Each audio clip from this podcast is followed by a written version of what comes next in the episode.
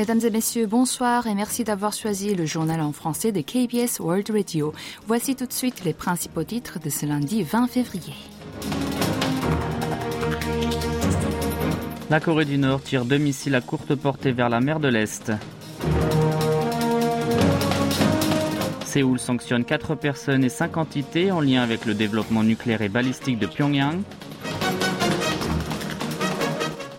Une deuxième équipe de secours prend le relais en Turquie. Et enfin, la qualité de vie des Sud-Coréens s'améliore considérablement.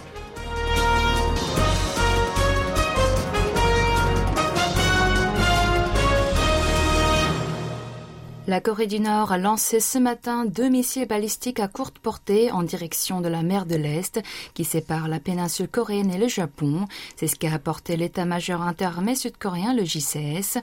Selon ce dernier, le tir a été effectué depuis la région de Sukchon dans la province de Pyongyang du Sud. Les deux engins ont parcouru respectivement 390 et 340 kilomètres avant de tomber dans la mer. Les autorités militaires sud-coréennes continuent d'analyser les détails. A dénoncé cette bravade qui menace la paix et la stabilité de la péninsule coréenne, voire du monde entier. Cette troisième provocation nord-coréenne de l'année est survenue seulement deux jours après le lancement samedi d'un missile balistique intercontinental ICBM Hwasong 15 depuis Sunan dans la banlieue de Pyongyang, toujours vers la mer de l'Est. Le royaume ermite de son côté a annoncé avoir effectué deux tirs de lance-roquettes multiples à 7 heures du matin en direction de la mer de l'Est. L'agence de presse nord-coréenne KCNA a rapporté que l'armée populaire avait tiré des obus artillerie sur des cibles virtuelles à une distance de 395 et 337 km avec un lanceur d'un calibre de 600 mm avant d'expliquer que quatre balles de ce dernier suffisent pour paralyser un aérodrome stratégique ennemi. Pyongyang a déclaré que ce mouvement était une réponse à l'exercice aérien conjoint de Séoul et Washington mené hier en leur reprochant d'exacerber sans cesse les tensions militaires dans la région. Par ailleurs, Kim Yo-jong, la puissante sœur cadette du dirigeant nord-coréen Kim Jong-un, a affirmé que le fait que son pays continue à utiliser l'océan Pacifique comme un champ de tir ou non dépend de la démarche de l'armée américaine. Le gouvernement sud-coréen a ajouté à sa liste des sanctionnés quatre individus et cinq entités ayant contribué au développement nucléaire et balistique de Pyongyang ainsi qu'au détournement des restrictions imposées à ce dernier. C'est la quatrième mesure de la sorte adoptée par l'administration de Yoon Suk-yeol contre la Corée du Nord. Depuis octobre dernier, 31 individus et 35 organisations ont été réprimés. Selon le ministère des Affaires étrangères, cette décision a été prise pour faire face aux tirs de missiles du royaume ermite ce matin et il y a deux jours. Les personnes et les sociétés concernées sont impliquées dans les exportations de pétrole et des matériaux interdits par les sanctions contre le régime nord-coréen. Pour effectuer une transaction financière avec elle, il faut obtenir au préalable une autorisation du président de la Banque de Corée et de la Commission des services financiers de Corée. Le ministère a déclaré que ce dispositif avait été lancé dans les plus brefs délais après une provocation du pays communiste. Toujours d'après lui, l'exécutif sud-coréen a toujours indiqué que ces bravades finiront sûrement par payer le prix et qu'ils ne feront que renforcer la force de dissuasion de Séoul et de Washington ainsi que durcir les mesures restrictives contre lui. Par ailleurs, à la suite du lancement de missiles balistiques à courte portée de ce matin, le bureau présidentiel de Yongsan a convoqué dans la foulée une réunion présidée par le conseiller à la sécurité nationale Kim Song-han afin de faire le point sur la position de défense de l'armée. Le secrétaire général des Nations Unies a dénoncé hier le nouveau lancement de missiles balistiques intercontinental de Pyongyang, effectué samedi dernier. Antonio Guterres a exhorté dans un communiqué la Corée du Nord à suspendre tout de suite ses provocations et à reprendre le dialogue pour la paix durable et la dénucléarisation complète, véritable et irréversible. Les États-Unis ont également fustigé le pays communiste en indiquant que sa bravade mettait en péril la région et la communauté internationale. Le département d'État américain a a déclaré hier que les tirs nord-coréens en série de ce matin et d'il y a deux jours violaient les résolutions du Conseil de sécurité de l'ONU avant d'ajouter que son engagement auprès de Séoul et Tokyo restait toujours en vigueur. Le commandement indo-pacifique des États-Unis, quant à lui, annonçait être au courant de la nouvelle provocation du régime de Kim Jong-un et être en concertation étroite avec ses alliés et partenaires. Selon lui, ce lancement ne présente pas un danger immédiat sur le personnel, le territoire et l'alliance des USA, mais il montre que que le programme illégal d'armes de destruction massive et de missiles balistiques déstabilise le monde entier. Les chefs de la diplomatie du G7 ont incité le royaume ermite à accomplir les obligations imposées par les résolutions du Conseil de sécurité onusien. À en croire le ministère allemand des Affaires étrangères, ils ont affirmé que son comportement imprudent nécessitait une réponse unifiée de la communauté internationale, y compris des mesures conséquentes de la part de l'ONU.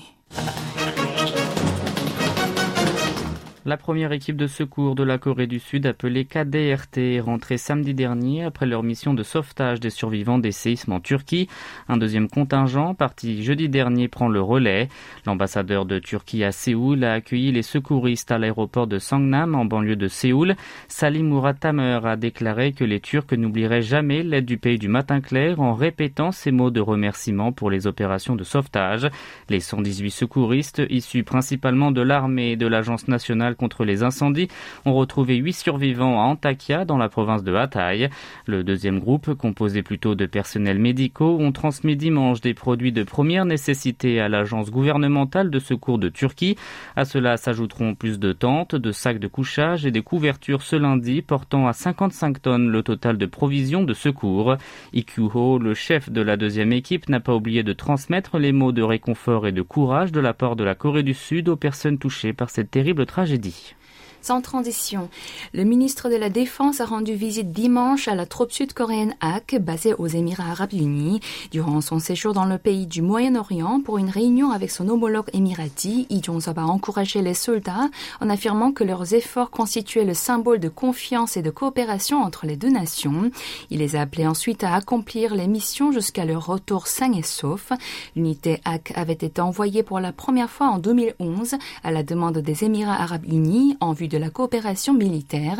Elle se tient à l'entraînement des forces spéciales locales pour en faire des troupes d'élite et contribue à améliorer la capacité de mise en œuvre des opérations spéciales de l'armée sud-coréenne. Relation Séoul-Tokyo à présent. Les chefs de la diplomatie sud-coréenne et japonaise Park Jin et Yoshimasa Hayashi ont une réunion bilatérale samedi dernier en Allemagne pour discuter de la question de l'indemnisation des victimes du travail forcé sous le joug colonial nippon. Leur tête-à-tête -a duré 35 minutes en marge de la conférence de Munich sur la sécurité. Toutefois, ils n'ont pas réussi à trouver un terrain d'entente. Le ministre sud-coréen a déclaré avoir exhorté son homologue à prendre une décision politique avant d'ajouter que Séoul et Tokyo avaient compris chaque la position de l'autre partie en discutant de tous les aspects qu'il pouvait aborder sur la question. Pour rappel, le gouvernement sud-coréen avait proposé que la Fondation pour les victimes de la mobilisation forcée par l'Empire japonais indemnise les victimes au lieu des entreprises nippones épinglées et avait demandé aussi à l'archipel de participer au fonds et de s'excuser. Cependant, Hayashi a juste indiqué que les deux nations poursuivraient leurs discussions afin de résoudre rapidement le dossier en suspens sans aucune mention sur la suggestion du pays du matin clair. Vous êtes à l'écoute du journal en français sur KBS World Radio. La qualité de vie des Sud-Coréens s'est améliorée de manière globale par rapport à l'année dernière, selon un rapport publié aujourd'hui par l'Institut national des statistiques au Stade. Cependant, il reste encore un long chemin à parcourir pour retrouver un niveau d'avant le Covid-19. Selon les données du COSTAT, le taux d'obésité est passé de 38,3% en 2020 à 37,1% l'année d'après.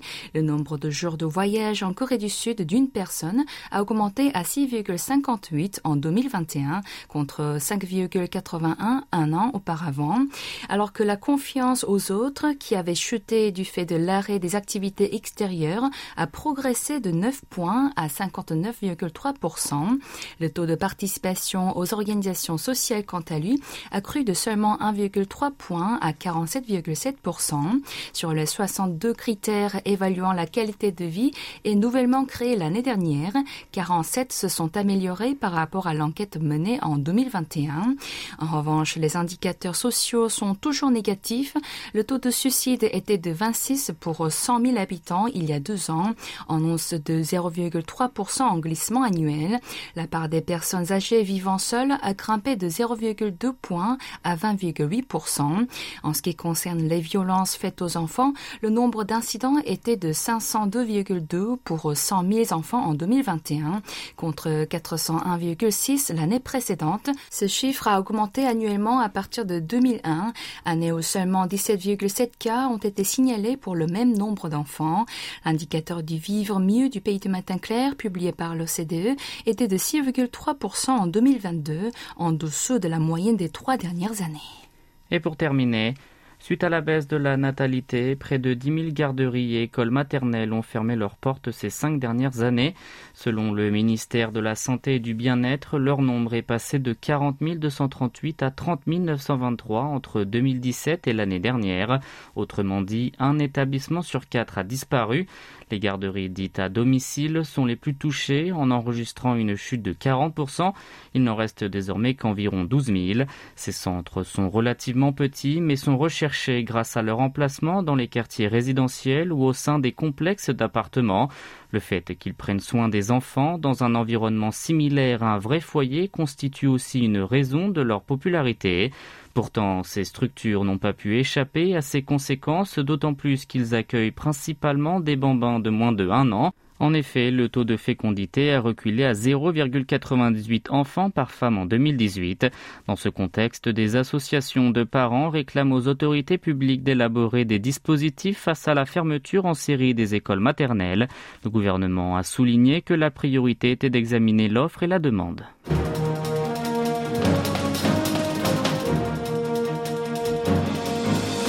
C'est la fin de ce journal qui vous a été présenté par Kim Hongju et Maxime Lalo. Merci de votre fidélité. Bon début de semaine sur nos ondes.